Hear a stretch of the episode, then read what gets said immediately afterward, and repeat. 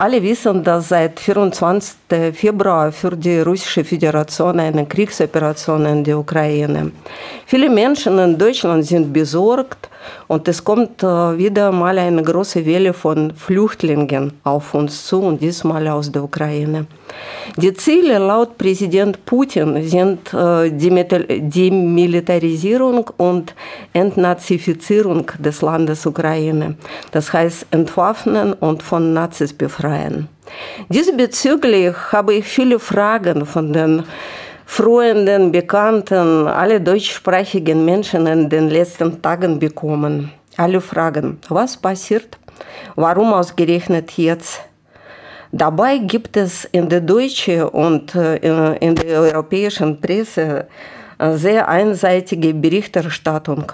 Russland bzw. Putin hat Ukraine angegriffen, weil er ein Aggressor ist.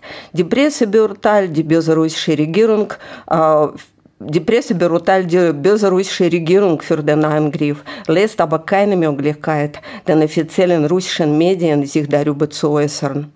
Und zwei deutschsprachige Kanäle aus Russland, Russia Today und Sputnik, wurden verboten. Viele russische TV-Kanäle und russische Videos on YouTube gesperrt. Und nur wenige Menschen in Deutschland wissen, dass der Krieg in der Ukraine, in Donetsker Becken, auf Russisch heißt Donbass, dauert schon seit acht Jahren. Es gibt seit dieser Zeit über 15.000 Tote, zerstörte Orte, viele Verwundete, über die nicht gesprochen wird, die in Vergessen geraten. Um diese Lücke zu füllen, möchten wir darüber heute, heute darüber berichten.